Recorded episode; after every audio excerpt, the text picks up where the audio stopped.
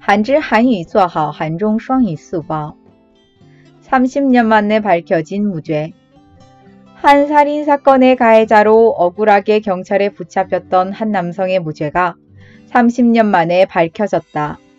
윤 씨는 당시 경찰의 강압수사와 불법 감금 등으로 거짓 자백을 할 수밖에 없었고 살인의 혐의로 20년 동안 감옥에 갇혀 살다가 지난 2009년 석방되었다.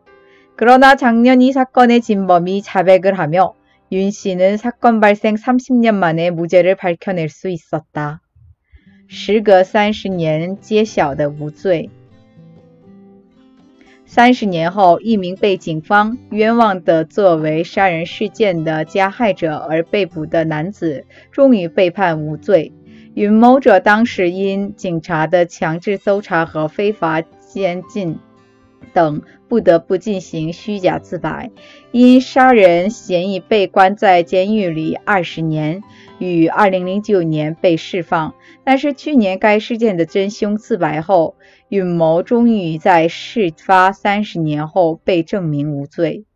韩语资讯尽在韩知。